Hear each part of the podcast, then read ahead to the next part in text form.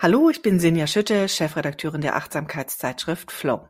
Flow ist eine Zeitschrift ohne Eile über kleines Glück und das einfache Leben. Wenn du Flow liest, kannst du besser über dich selbst und das Leben nachdenken. Du erfährst, wie Achtsamkeit dein Leben bereichert, wie Gleichgesinnte über die Themen denken, die dich auch bewegen und wie du eben dein Leben entschleunigen kannst. Außerdem liest du viele Geschichten über kreative und positive Psychologie. Und jedes Heft enthält auch noch zwei Papiergeschenke, wie zum Beispiel Poster oder Lesezeichen oder auch kleine Einschreibehefte oder Büchlein, in denen du reflektieren kannst. Und du als Hörerin dieses Podcasts kannst dir jetzt zwei Probehefte für 10 statt 15 Euro bestellen. Geh einfach auf die Webseite flow-magazin.de backslash Glück und bestelle deine Flow-Hefte am besten gleich noch heute. Ja, viel Spaß damit.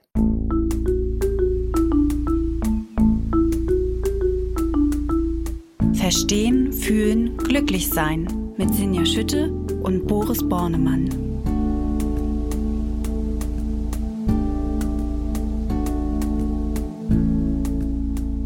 Hallo und herzlich willkommen bei Verstehen, fühlen, glücklich sein, dem Achtsamkeitspodcast. Wie immer unterhalten sich Dr. Boris Bornemann. Hallo Boris, erstmal nach Berlin. Hallo. Er, hallo. Er ist auch wie immer Achtsamkeitsexperte. Er ist nämlich der Kopf und die Stimme hinter der Achtsamkeits-App Balloon. Und außerdem ist er auch noch Neurowissenschaftler. Ähm, ja, hallo nochmal, Boris. Hallo, äh, Sinja und alle, hallo, liebe Zuhörenden. Ähm, und ich unterhalte mich mit Sinja Schütte. Und Sinja Schütte ist die Chefredakteurin der Achtsamkeitszeitschrift Flow. Ja, und äh, ihr hört wie immer unseren Podcast, aber es gibt was Neues. Wir haben uns nämlich überlegt, dass wir mit einem neuen Format starten, das wir jetzt ab und zu euch mal anbieten möchten, wenn ihr uns zuhören hört. Und zwar haben wir euch ja ähm, gebeten, uns Fragen zu stellen. Das tut ihr schon ganz lange immer, auch per E-Mail und jetzt auch per Sprachnachricht. Ähm, und diese vielen Fragen möchten wir in, ja, in Folgen zusammenfassen, wo wir uns so ein bisschen gebündelt mit Themen beschäftigen. Und das sind dann sozusagen multithematische Folgen. Und heute ist unsere erste. Und wir sind schon sehr gespannt, was ihr uns dann widerspiegelt, wie ihr das findet. Heute wollen wir uns mit drei ganz wichtigen Themen beschäftigen. Zum einen geht es um die Haltung während der Meditation. Wie sitze ich eigentlich richtig? Gibt es überhaupt ein richtig? Oder sitzen, stehen, liegen? Wie ist das eigentlich? Dann wollen wir uns mit dem Thema Euphorie beschäftigen. Da haben uns auch einige Fragen von euch erreicht. Und das ganz wichtige und große Thema Einschlafen. Das beschäftigt euch viel, da stellt ihr uns viele Fragen zu und auch darüber wollen wir heute sprechen. Boris, ich starte jetzt einfach mal direkt rein und zwar hatten wir gesagt, ähm, wir wollen über die Haltung sprechen. Das beschäftigt oder damit äh, haben viele von euch ja immer wieder zu kämpfen oder da, das beschäftigt euch. Geht Meditation nur im Schneidersitz? Das sind einfach oder äh, müssen wir liegen, müssen wir sitzen? Wie ist die Haltung? Kann ich überhaupt nur eine spezielle in einer speziellen Haltung in diesen Meditationsflow geraten? Was sagst du da als Achtsamkeitstrainer und Experte? Also ich leite häufig ja Meditationen bei Balloon oder auch anderswo so an mit äh, setz dich bequem und aufrecht hin. Und ähm, das ist einfach, weil Sitzen bequem und aufrecht viele Vorteile hat für das, was wir da tun wollen. Und die kann ich gleich noch mal ein bisschen ausführen, warum. Aber ganz generell vorweggenommen, ist es natürlich so, dass wir prinzipiell in jeder Körperhaltung meditieren können. Im Sitzen, im Stehen, im Liegen, im Gehen, auch bei Bewegung, achtsame Bewegung, Yoga ist ja auch eine Form der Meditation, beim durch den Wald gehen, vielleicht auch beim Kajakfahren oder anderen Dingen. Es ist ja etwas, was wir kultivieren, was ein eine Haltung ist, ein Kontakt, den wir herstellen zu uns selbst, zu unserer Erfahrung. Wir äh, üben gegenwärtig zu sein mit dem, was ist. Wir üben uns freundlich und mitfühlend dem zuzuwenden, was passiert und so weiter. Und das ist natürlich etwas, was wir in jeder Körperhaltung, in jeder Situation, auch in Gespräch mit Menschen dann äh, gerne zur Verfügung hätten.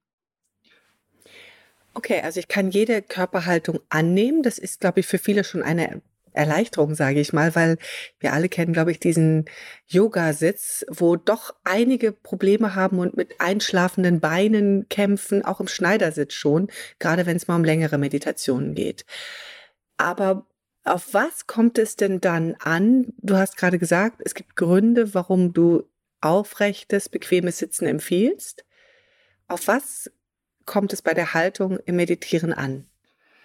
Ja, ähm, also ganz grundsätzlich, bei dem nochmal anknüpfend auch, was ich eben gesagt habe, äh, ist es etwas, ja, was wir in alle Lebenslagen übertragen wollen. Deswegen ist es eigentlich auch gut, wenn wir häufig mal in unterschiedlichen Körperhaltungen meditieren. Also wenn wir durchaus auch mal eine Praxis im Liegen machen oder im Gehen oder im Stehen oder versuchen, da jetzt nicht zu sehr so an einer Haltung zu hängen.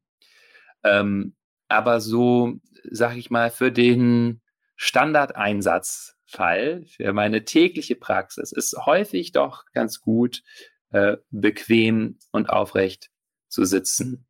Und äh, warum oder worauf kommt es da an? Was ist das, was das zu einer guten Haltung macht? Dass wir sowohl entspannt als auch wach sein können. Und das ist wirklich etwas, was so eine Balance ist, die wir kultivieren wollen. Also letztendlich ist natürlich total schön, wenn wir uns entspannen können. Ja, wer will das nicht? Wenn wir entspannt sind. Hat Vorteile. Äh, ja, hat Vorteile, es geht uns gut. Wir sind entspannt, dem Körper geht es gut. Wir spüren uns auch viel besser, wenn wir entspannt sind. Ja, loslassen, ausatmen, Spannung loslassen, also es ist das Angenehmes, wir kommen in Fluss, äh, wir kommen auch auf viel bessere Ideen, wenn wir entspannt sind, raus aus dem Stress, dem Körper geht's besser. Also Entspannung ist toll. Und zugleich kann Entspannung auch schnell in so Schläfrigkeit übergehen. Ja? Also wenn wir uns jetzt hinlegen, besonders wenn wir sehr müde sind, dann können wir uns zwar sehr toll entspannen, aber dämmern eben auch leicht weg. Genau. Mm, genau. Und und dieses Wegdämmern, äh, das ist eben ja nicht das, wo wir sozusagen hinwollen, sondern wir wollen eine entspannte Wachheit kultivieren. Also das bedeutet, während ich da sitze zum Beispiel und mich entspanne, mich in den Augenblick fallen lasse, loslasse, den Dingen Raum gebe, will ich gleichzeitig dabei sein, wach sein. Äh, nicht also so wie in so einem Traumzustand von einem zum anderen Gedanken gerissen und mich dann verlieren in der einen Gedankenkaskade und dann kratze ich mich vielleicht nochmal geistesabwesend oder drehe mich um und wälze mich hin und her, als wäre ich so in einem äh, dämmerigen Halbschlaf in der Nacht, sondern sehr bewusst fokussiert auch intentional, äh, also mit, mit einer Haltung sozusagen, auch einer inneren Haltung, immer wieder auf das zugehen, was passiert, das untersuchen mit einem Forscherinnengeist. Und dafür, um das äh, gut äh, zu verkörpern, im wahrsten Sinne des Wortes, ist es eben häufig hilfreich. Wir finden eine, eine Haltung, die bequem und aufrecht ist. Das ist total verständlich. Also, weil ich will ja dabei sein, ich will das ja erlernen, diese Art des Denkens in mich hineinfühlens. Ich würde gerne noch eine Sache aufgreifen, die du vorhin gesagt hast, dass es auch in, im Gehen etc., also in der Bewegung möglich ist zu meditieren. Weil das ist auch etwas, was ich häufig gefragt werde oder was mir häufig ähm, erzählt wird nach dem Motto, ich habe versucht zu meditieren, aber oh, es macht mich ganz verrückt, dieses Stillsitzen, also mhm. dass viele Menschen das Stillsetzen als problematisch empfinden. Ist dann eine Meditation in der Bewegung eine Lösung? Ja, das kann eine Lösung sein und es soll natürlich immer wohltuend sein. Das ist etwas, was wir beim Meditieren uns mal wieder auch vergegenwärtigen sollten. Also wir machen das ja damit es uns und vielleicht auch anderen besser geht, um Wohlergehen, Freundlichkeit und so weiter, Gegenwärtigkeit, äh, entspannte Wachheit in die Welt zu bringen und nicht um Anspannung, Krampf, Genervtheit äh, und so weiter zu kultivieren. Das heißt, wenn wir also merken, äh, dass äh, ja, wir da eigentlich nur völlig unruhig auf dem Kissen hin und her rutschen, dann ist schon gut, sich zu bewegen. Wir sitzen ja ohnehin auch viel in unserem Alltag. und äh, Praktiken in Bewegung, auch beim Joggen oder beim Spazierengehen Achtsamkeit zu praktizieren oder eben Yoga zu machen oder andere Formen von sehr bewusster Bewegung. Das kann äh, sehr hilfreich sein. Zugleich ist es aber so, dass wir äh, natürlich in bestimmte Zustände von tiefer Versenkung, von wirklicher Klarheit mit uns, von einer sehr tief entspannten Wachheit, in der wir auf einmal Dinge sehen, die wir vorher noch nie äh, gesehen haben oder wirklich feinfühlig werden für das, was da ist, leichter im stillen Sitzen kommen, als wenn wir jetzt draußen irgendwie im Park spazieren gehen. Wir wollen uns ja auch dem annehmen, was ist und nach innen fallen lassen. Und dazu kann auch gehören, mal äh, Unruhe zum Beispiel zu erleben und zu merken, ah wie ist das mit dieser Unruhe? Wo kommt die her? Welche Gedanken lösen die aus? Und so weiter. Und da ist immer wichtig, eine Balance zu finden. Ich sage häufig so, das sollte schon so irgendwie zu 70 Prozent mindestens irgendwie angenehm sein, zu sagen, wohltun, dass wir das Gefühl haben, ja, also so ist ein guter Raum, den ich mir hier schaffe, der tut mir gut. Dann mache ich es nämlich auch immer wieder. Ähm, aber natürlich ist es, gehört es auch dazu, dass wir auf Dinge treffen, die schwierig sind und die wir dann uns anschauen können mit einer liebevollen, interessierten Aufmerksamkeit. Apropos anschauen, Augen zu oder Augen auf? Ja, auch da ist äh, beides möglich. Wenn wir so ganz feinfühlig werden wollen für das, was zum Beispiel auch im Körper passiert und so Impulse, nicht sprachliches, nicht konzeptuelles, ähm, ist es schon ganz gut, die Augen zuzuhaben. Wir kommen einfach noch mal so ein bisschen tiefer nach innen das, äh, was wir sehen, kann uns ja auch ein bisschen ablenken manchmal. Ähm, und gleichzeitig ist die Balance dazu aber, was das, das, was wir kultivieren, wollen wir eben kultivieren, damit wir es überall zur Verfügung haben. Das kann ich jetzt vielleicht nochmal zu betonen, um es abzuschließen und dann an, ans, an den Anfang der Antwort zurückzubringen. Wir kultivieren das für unser Leben, für 24-7 sozusagen. Und wenn wir dann immer nur mit geschlossenen Augen sitzen, dann äh, kann es uns vielleicht so ein äh, bisschen schwer fallen, das zu übertragen in unseren Alltag. Und deswegen finde ich es durchaus gut, auch äh, manchmal mit geöffneten Augen zu sitzen, weil es ein bisschen dichter noch dran ist an unserem Alltagsbewusstsein und normalen Wachbewusstsein sozusagen. Sehr schön, einfach viel ausprobieren und mal gucken, wie sich die Meditation in den unterschiedlichen Positionen und Situationen mit geschlossenen und mit offenen Augen anfühlt. Boris, dann würde ich gerne zum nächsten Thema übergehen, zur Euphorie. Da haben uns ja auch viele Fragen erreicht und ähm, es geht darum, wie sich Euphorie und Achtsamkeit vertragen. Und da würde ich jetzt gerne mal eine Sprachnachricht einspielen, die uns erreicht hat. Hallo lieber Boris, hallo liebe Sinja. Und zwar interessiere ich mich für das Thema Euphorie und Achtsamkeit. Ähm, ich mag es zum Beispiel sehr gerne, äh, wild und vielleicht sogar ekstatisch zu tanzen oder auch wilden Sex zu haben. Ähm, wenn ich dann aber an achtsame Sprüche denke, wie äh, auch das geht vorüber, dann macht es ja den Moment äh, weniger, weniger lebendig oder auch ähm, langweiliger vielleicht sogar. Äh, deswegen wollte ich fragen, ist Euphorie in der Achtsamkeit gewünscht oder sollte man sich eher auf ein langfristiges Glück besinnen?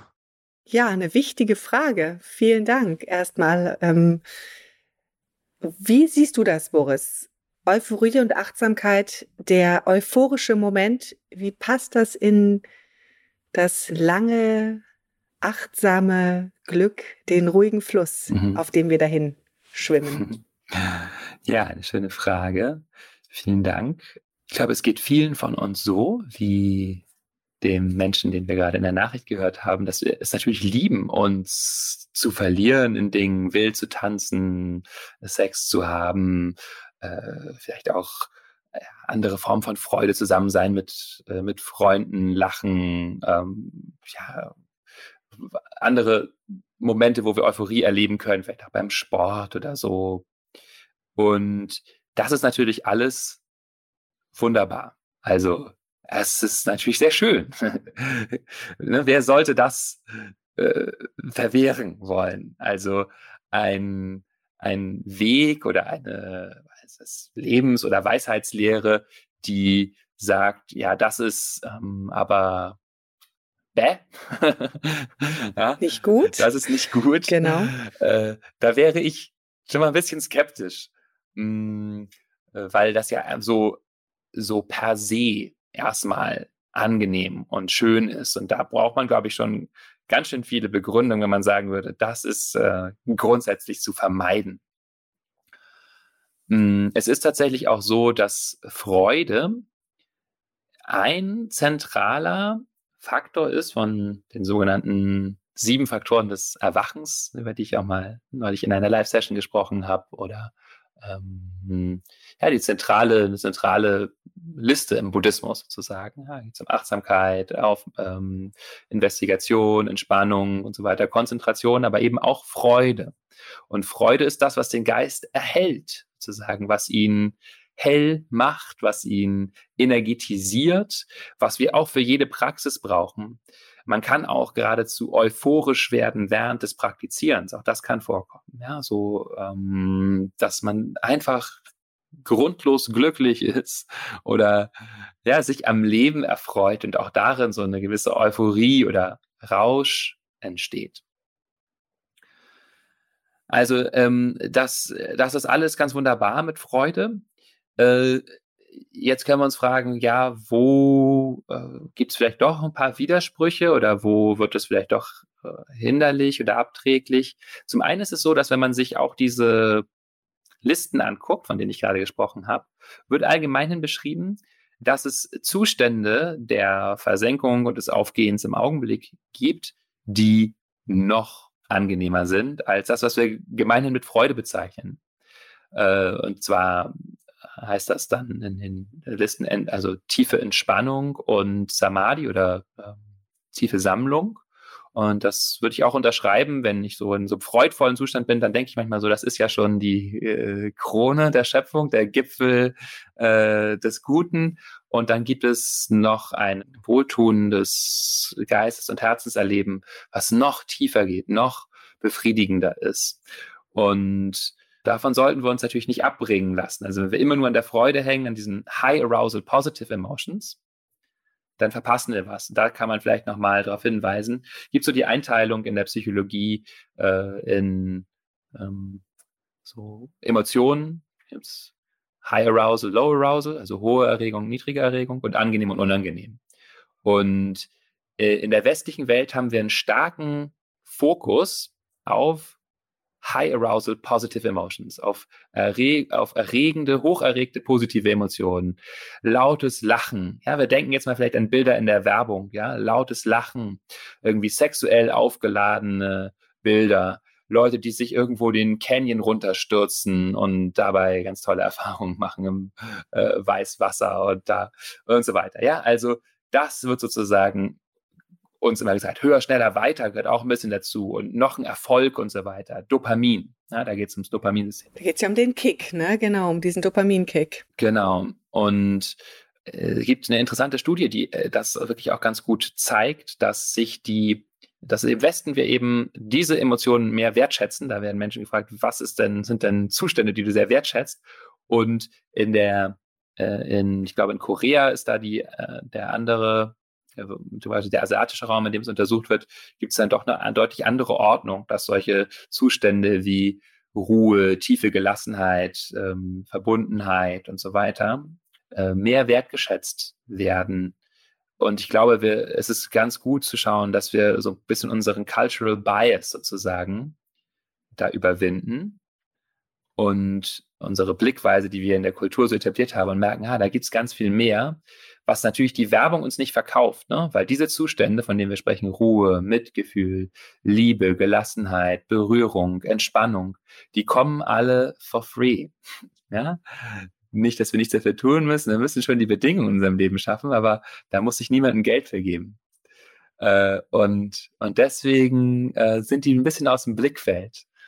Aber durch Meditation und Achtsamkeit können wir eben merken, die zu, äh, lernen, die zugänglicher zu machen für uns. Und, und das ist sehr wertvoll. Sehr schön. Das heißt, wenn ich dich nochmal zusammenfassen darf, ist es ein bisschen so, dass wir natürlich Euphorie genießen sollen und auch erleben sollen und erleben dürfen vor allem, dass wir uns aber letztendlich in unserer Erlebniswelt beschneiden würden, würden wir nicht auch die anderen tiefen, starken Emotionen äh, nutzen oder lernen zu genießen und wie, wie Ruhe, Gelassenheit, tiefe Versenkung. Ähm, also das sind sozusagen nochmal Dimensionen, die genauso zur Achtsamkeit dazu gehören, wie eben auch eine euphorische Stimmung. Genau, ähm, genau. Und die eben leichter aus dem Blickfeld geraten und die dann vielleicht auch dazu führen können, dass wir manchmal so denken, ja, und jetzt, jetzt brauche ich noch was Neues und was ist der nächste Kick? Und jetzt habe ich alles erreicht, wo geht's denn weiter?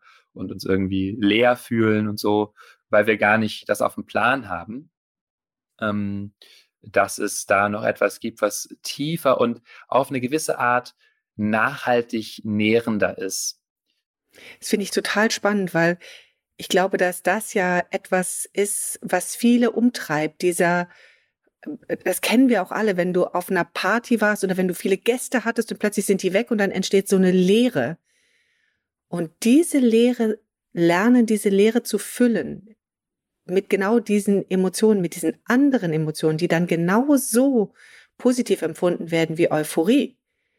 Also eben in einem anderen, in einer anderen Dimension. Das ist was ganz Wertvolles und wird das Leben deutlich bereichern. Absolut. Und auch äh, letztendlich unseren Planeten ein bisschen schützen. Denn es ist natürlich äh, ja so eine bisschen eine Krankheit, in der wir gefangen sind, auch global, dass wir eben auf dieses laute Glück hören und das leise quasi überhören. Und dabei ist das leise teilweise mindestens genauso schön, sanft, nährend, wärmend, empfangend, feine Vibrationen, äh, Gefühle von Verbundenheit, Dankbarkeit, Liebe. Und das kann uns auch noch davor schützen, in äh, ja auch in so, so quasi Suchtverhalten zu kommen. Das könnte ein Problem sein, wenn ich jetzt immer äh, so nach dem nächsten Kick suche, äh, dass ich eben quasi ich merke, so das wird ein bisschen hippelig, wenn ich heute noch nicht meine Ekstase erlebt habe, wenn ich heute noch nicht wild euphorisch war, dass ich schnell irgendwie schaue, wie kann ich das jetzt herstellen und so. Und damit kommt eine Getriebenheit und eine Zwanghaftigkeit ran, die was Leidhaftes hat. Und äh, da kann ich dann schauen, so ist das, ähm, ist das gerade hilfreich und ähm, muss dann eventuell ein bisschen den Entzug auch aushalten. Das gehört dann auch manchmal dazu, zu merken, ah, jetzt ist diese Lehre da, vielleicht auch die Lehre, von der du sprichst nach der Party. Merken, ah ja, da ist jetzt nur Traurigkeit da. Wie ist es, wenn ich diese Traurigkeit da sein lasse, die liebevoll empfange und dann kommen wir schon langsam rüber wieder so ins Beruhigungssystem. Warm, liebevoll, umsorgend damit sein. Und äh, ja, ich kann mir quasi selbst diesen wärmeren äh, Teppich ausrollen, dieses, dieses nahrhaftere, dauerhaftere Glück, was nicht angewiesen ist auf den äh, lautstarken Kick. Damit ist eigentlich alles gesagt. So, das war unser Thema Euphorie und Achtsamkeit, wie passt das zusammen? Ich glaube, das war sehr schön erklärt, lieber Boris. Vielen Dank. So, und dann würde ich ähm, sehr gerne noch zu unserem dritten Thema kommen, nämlich dem Thema Einschlafen. Dazu erreichen uns wirklich regelmäßig sehr viele Fragen. Und ich würde gerne ähm, einen Erfahrungsbericht jetzt hier einspielen, der uns ja gefreut und auch ein bisschen zum Schmunzeln gebracht hat. Ja, hört einfach mal selber. Ich höre jetzt schon ja fast ein Jahr lang Ballon mit, mache auch die Meditation fast alle mit. Und ich habe ein Phänomen, das möchte ich auch ganz gerne mal mitteilen. Ich litt also Minimum zehn Jahre unter Schlafstörungen, massive Schlafstörungen. Nichts hat geholfen. Eine Schlaftablette hat mich beim Einschlafen unterstützt, aber dann war ich nach zwei Stunden immer wach. Das brachte überhaupt nichts. Ich habe also alles von Lavendel über äh, alles, was man kaufen konnte, ausprobiert. Es half nichts. Jetzt wirklich das Phänomen. Ich kann, egal was ich meditiere abends, wenn ich das im Bett mache, schlafe ich ein. Egal welches Thema, egal was. Ich bin innerhalb von ja, drei bis fünf Minuten tatsächlich eingeschlafen. Jeden Abend, wenn ich merke, mein Kopf kommt nicht zur Ruhe, lege ich mich ins Bett, Kopfhörer drauf, versuche eine Meditation, eine aktuelle Meditation mitzumachen, ich höre sie nie bis zum Ende. Ich bin eingeschlafen. So, das wollte ich jetzt mal erzählen. Liebe Grüße von Claudia aus dem Bangerland. Ich hoffe, das geht immer so weiter mit euch. Bis dann. Tschüss. Ja, vielen Dank, Claudia. Das war echt ein, hat uns sehr gefreut, dass äh, du das so gut nutzen kannst, die Meditationen in Balloon. Boris, wir haben ja heute jetzt schon angefangen zu sagen, Einschlafen während der Meditation ist ja eigentlich nicht das Ziel, aber scheint ja gut zu funktionieren. Wie siehst du das? Ja, äh, das äh, freut mich auf jeden Fall sehr für Claudia, ähm, weil Schlaflosigkeit, äh, Einschlafschwierigkeiten, Durchschlafschwierigkeiten ist ja was, das wirklich sehr, sehr viele Menschen beschäftigt, wirklich viele, viele Millionen in Deutschland. Und deswegen ist natürlich erstmal super, ein Mittel zu finden, was funktioniert. Da ist Claudia auch sicher nicht alleine mit. Es gibt eine große äh, Meta-Analyse zum Beispiel von 2019, die verschiedene Arten von Achtsamkeitsmeditation untersucht und eben schaut, wie hilft das Menschen dabei besser zu schlafen und zeigt halt doch sehr deutlich, dass das Menschen äh, sehr gut hilft. Und zwar zumindest gegenüber unspezifischen Kontrollgruppen. Also wenn man irgendwas anderes macht oder, äh, oder nichts macht, dann ist, äh, sind Achtsamkeitsmeditationen deutlich hilfreicher. Wenn es so ganz spezifische Schlafinterventionen gibt, die dagegen getestet werden sozusagen, dann findet man, ist, sind so die achtsamkeitsbasierten Verfahren so gleich auf in der Studie. Also es kann, man kann jetzt nicht sagen, das ist der, der Königsweg, der, das Nonplusultra, der einzige Weg. Äh, aber für viele Menschen äh, funktioniert es gut. Für einige Menschen ist es der beste, der Weg, der am besten funktioniert. Für andere, äh, die brauchen vielleicht was anderes. Und dabei ist es so, dass uns äh, häufig es auch einfach hilft, wenn wir tagsüber meditieren, um dann abends zur Ruhe zu kommen. Also nicht alle Menschen verwenden dann abends auch noch äh, eine, eine Anleitung, ähm, sondern einfach auch dadurch, dass wir das tagsüber machen, lernen wir zum Beispiel, uns besser in den Körper fallen zu lassen, lernen wir besser von Gedanken Abstand zu nehmen, äh, die loszulassen, ziehen zu lassen, lernen wir besser uns freundlich, liebevoll, warm zu umfangen selbst. Und all das sind Dinge, die helfen, äh, uns nicht so umtreiben zu lassen und eher in so einen parasympathischen Zustand zu kommen, also vom parasympathischen Nervensystem dominiert, entspannt, feinfühlig, Rest and Digest sozusagen.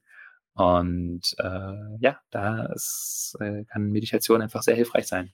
Also Meditation hilft uns letztendlich, dieses Nervensystem in, in, eine, in eine Balance zu bringen, so dass wir besser einschlafen können. Ist das richtig? Genau, auf sehr verschiedene unterschiedliche Arten und Weisen. Also die Claudia hat in ihrer Nachricht ja gesagt, äh, wenn ich merke, dass ich gerade wieder so in Gedankenkreisen bin, so dann nutze ich das. Äh, das und das ist ja ein ganz häufiger Grund, äh, warum wir nicht einschlafen können. Wir sind in unseren Gedanken gefangen. Und etwas, womit ja jede Meditationspraxis beginnt, auch bei Balloon, ist, dass wir erstmal einchecken, auch mit dem Körper. Und das ist etwas, was uns dann eben hilft, die äh, Gedanken ein bisschen mehr in den Hintergrund treten zu lassen. Und, ähm, und das ist aber eben wirklich etwas, was wir so kultivieren in uns. Das ist nichts, was äh, man sich einmal so sagen kann. Also manchmal kann man sich das auch, also kann man auch einfach eine Praxis machen es funktioniert sofort, aber es ist auch schon etwas, was so mit der Zeit immer verfügbarer wird. Das ist so, wir unsere Aufmerksamkeit in dieser Weise lenken können oder sie sich auch von selbst schon so ein bisschen so lenkt in so eine präsente Schwere im Körper. Also es ist schon auch Übung. Das heißt, ähm, bitte jetzt nicht erwarten, dass jeder, der sich hinsetzt und noch nie meditiert hat, dann sofort dabei einschläft, sondern es ist eine Übungssache. Genau. Und äh, was wir bei Balloon empfehlen, äh, wenn das Thema Schlaf betrachtet wird, ist so eine Kombination aus ähm, zwei Dingen, nämlich einmal der täglichen Praxis tagsüber. Und da helfen eigentlich wirklich alle Einheiten aus Balloon. Und es gibt auch nochmal einen Kurs speziell, der äh, sich dem Thema Schlaf widmet und nochmal so speziell die Dinge anschaut, die vielleicht besonders hilfreich sind zum Thema Einschlafen. Aber das machen wir tagsüber, so wie so eine Art Training sozusagen. Und dann gibt es nachts oder für abends auch andere Einheiten, andere Kategorie, Übungen zum Thema Einschlafen. Und das sind dann wirklich Übungen, die speziell darauf abzielen, äh, ja, loszulassen, die also quasi wenn wir uns auch an den Anfang unseres Gesprächs heute erinnern, diesen starken Fokus auf Entspannung haben gegenüber der Wachheit, die natürlich in anderen Meditationen eine große Rolle spielt. Aber diese Einschlafmeditationen, die sind schon sehr darauf äh, abgestellt, ähm, ja, alles, was uns da aktiviert, anzuschauen, um es dann loszulassen, gehen zu lassen und andere Art und Weisen zu finden, eben dieses parasympathische Nervensystem zu aktivieren und damit gute Bedingungen für Schlaf äh, herzustellen. Also das heißt, du unterscheidest oder ähm, am Ende natürlich auch das Einschlafen vom tiefen Durchschlafen. Das ist eine andere Form des Schlafens und das heißt, ein, ein, ein tägliches Mal äh, oder ein tagsüber Meditieren hilft uns insgesamt ruhiger, besser zu schlafen. Aber manchmal braucht man eben einfach auch die, die kleine Einschlafhilfe, um aus diesem Gedankenkreisel rauszukommen. Habe ich dich richtig verstanden? Genau, also Themen Einschlafen, Durchschlafen sind ja durchaus ein bisschen unterschiedliche Themen auch. Also abends kann dann so eine Meditation helfen äh, oder also noch so eine Übung, die uns unterstützt, in den Schlaf zu finden. Die kann man natürlich auch dann nutzen, wenn man nachts aufwacht und dann quasi geht es ja auch nochmal um ein Einschlafen. Aber äh, dass wir äh, ein bisschen generell ein bisschen ruhiger sind und weniger häufig aufwachen, das ist ein Effekt, der von der dann einfach entsteht, wenn wir uns emotional im Gleichgewicht fühlen. Da ist natürlich ein großes, komplexes Thema, wenn ich jetzt sage emotional im Gleichgewicht. Ja, puh, also das ganze ja. Leben. Äh, ja, heute geht es ja auch ums Einschlafen, also nicht um das Durchschlafen. Äh, genau, also, aber da ist es natürlich hilfreich, da kann Meditation einfach helfen, ein bisschen mehr so zu uns zu finden. Ähm, äh, die emotionalen Themen vielleicht auch ein bisschen anzuschauen. Und wenn wir das getan haben, dann müssen die nachts nicht mehr so stark ins äh, Bewusstsein drängen und uns also aufschrecken lassen, sagen, Gott, oh Gott, das ist alles ganz furchtbar in meinem Leben. Ähm, weil wir es eben am Tag über schon so ein bisschen äh, mal angeschaut haben und auch das Nervensystem vielleicht ein bisschen dran gewöhnt haben, dass da so, ja, manchmal auch unangenehme Gefühle aufkommen können, ohne dass wir uns davon unbedingt aus der Ruhe bringen lassen müssen, sozusagen. Der Körper lernt also, ah, es ist okay, wenn da auch äh, Gedanken über Unangenehmes oder Schwieriges da sind. Das muss mich nicht sofort aufspringen lassen, sozusagen.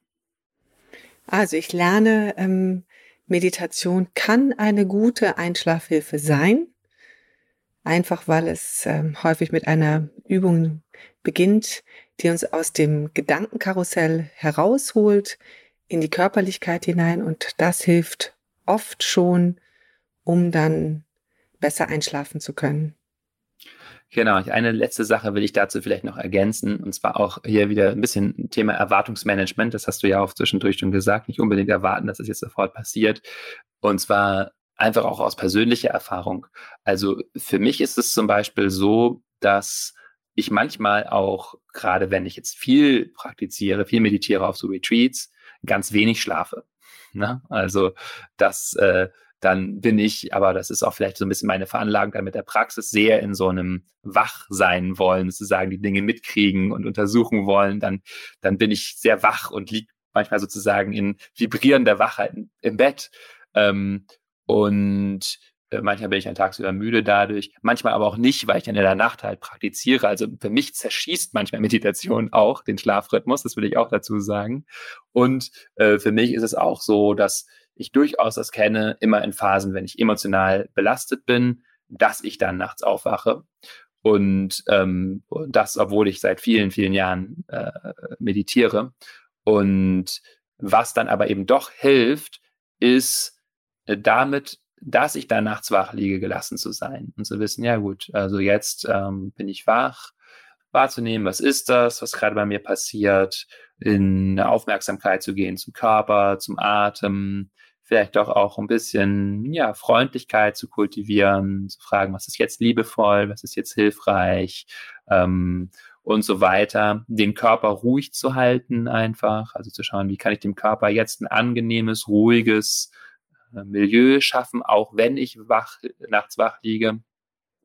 Und dann so ein bisschen das Vertrauen, dass selbst wenn ich nachts wach liege und aber in so einem Zustand von ruhiger, wohltuender Aufmerksamkeit bin, zum Beispiel in so einem Bodyscan bleibe eine lange Zeit, dass ich dann morgens ähm, äh, nicht gerädert bin oder auch tagsüber auch, also ein bisschen vielleicht, aber gleichzeitig habe ich auch ordentlich ähm, Achtsamkeit kultiviert, also ordentlich Präsenz, Fähigkeit, mich mir zuzuwenden und das hilft mir dann sehr, ähm, um äh, auch nach einer Nacht, die vielleicht ein bisschen von, von emotionalen Themen geprägt war, dennoch tagsüber Ruhe und Präsenz zu bleiben. Ja, vielen Dank, dass du das noch ergänzt hast. Also ähm, das ist ja auch, wie du so schön sagtest, Erwartungsmanagement. Meditation ist kein Allheilmittel und wenn wir emotional, ja, gerade ein bisschen instabil sind, aus welchen Gründen auch immer, dann ist das etwas, was uns einfach im Schlaf bewegt und ähm, dann ist es trotzdem eine gute Möglichkeit, zumindest Ruhe zu gewinnen, auch wenn es vielleicht kein Schlaf ist. Vielen Dank, Boris. Ja, also wir haben heute mitgenommen, ähm, ich kann eigentlich in jeder Haltung meine Achtsamkeit kultivieren. Wir sollen uns zu 70 Prozent wohlfühlen, ist deine Pi mal Daumen Empfehlung. Aber ansonsten hilft es natürlich auch für die tiefe Versenkung wirklich auch mal sich bewusst auf die Ruhe einzulassen und die Augen zu schließen und auch vielleicht wirklich zu sitzen in einer wachen Konzentriertheit. Ich habe gelernt, dass ähm, ich euphorisch sein darf, ähm, dass ich aber noch viele weitere wunderbare emotionale Zustände finde, wie, wie äh, Gelassenheit, wie Ruhe, die auf ihre Art und Weise euphorisch stimmen können und ähm, dass ich das, dieses ähm, ja, Spektrum durchaus nutzen und genießen sollte. Und ich habe gelernt, dass ähm, mich das Meditieren sehr gut in den Schlaf führen kann und eine Einheilschlafhilfe sein kann im richtigen Moment, gerade wenn es um das Kopfkarussell geht.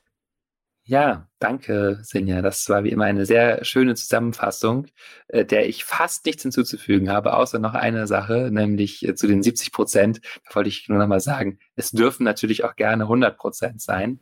Die, die Daumenregel ist wirklich mehr äh, es sollten nicht weniger sein. Also, ne, wenn du merkst okay, in deiner Praxis so, ja, genau, mhm. wenn du mhm. merkst in deiner Praxis so, das ist jetzt doch irgendwie, wird es überwiegend Quälerei und Durchhalten, dann, äh, dann ist doof. Dann ist doof. Dann ist, bist du einfach auch nicht in der Lage, das, was da gerade am Schwierigen ist, wirklich in der freundlichen Weise zu beeltern. Ja, wir sind ja in der Meditation immer gleichzeitig so ein bisschen das kleine Kind, was, äh, was quengelt und Probleme hat und der liebevoll stützende Vater, Mutter, gute Freund und, und das braucht es schon. Und dann musste, dann ist es gut zu schauen, wie, wie kann ich noch mehr Freundlichkeit daran bringen. Und zum Beispiel mich doch hinlegen. Das könnte dann auch eine, eine Maßnahme sein, zu sagen, ah, so, aber ich brauche jetzt mal ein bisschen mehr Frieden dabei. Ja. Und niemand muss ein kribbelndes, einschlafendes Bein, das langsam taub wird, aushalten. Die Meditation funktioniert auch, wenn man sich mal kurz bewegt und das verhindert. Ja, genau. auch eine beliebte ähm, Frage immer wieder. Mhm. Gut. Vielen, vielen Dank, Boris, auch für die Ergänzung. Das war, glaube ich, nochmal ganz wichtig. Ja, und vielen Dank euch, dass ihr zugehört habt. Wir hoffen, dass euch dieses neue Format gefällt. Ähm, lasst uns gerne wissen, wie ihr das findet, dass wir mal so unterschiedliche Themen haben, dass wir eure Fragen mit integrieren.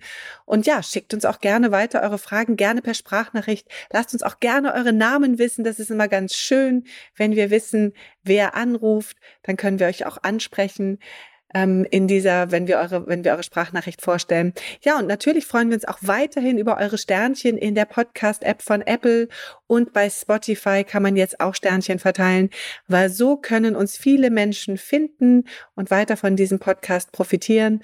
Und wir geben uns ja auch viel Mühe und bereiten viel vor, damit ihr hier in diesem Podcast ein bisschen achtsamer werden könnt gemeinsam mit uns zusammen.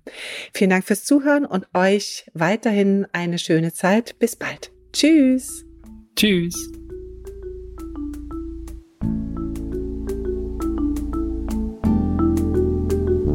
Das war Verstehen, Fühlen, Glücklich Sein, der Achtsamkeitspodcast.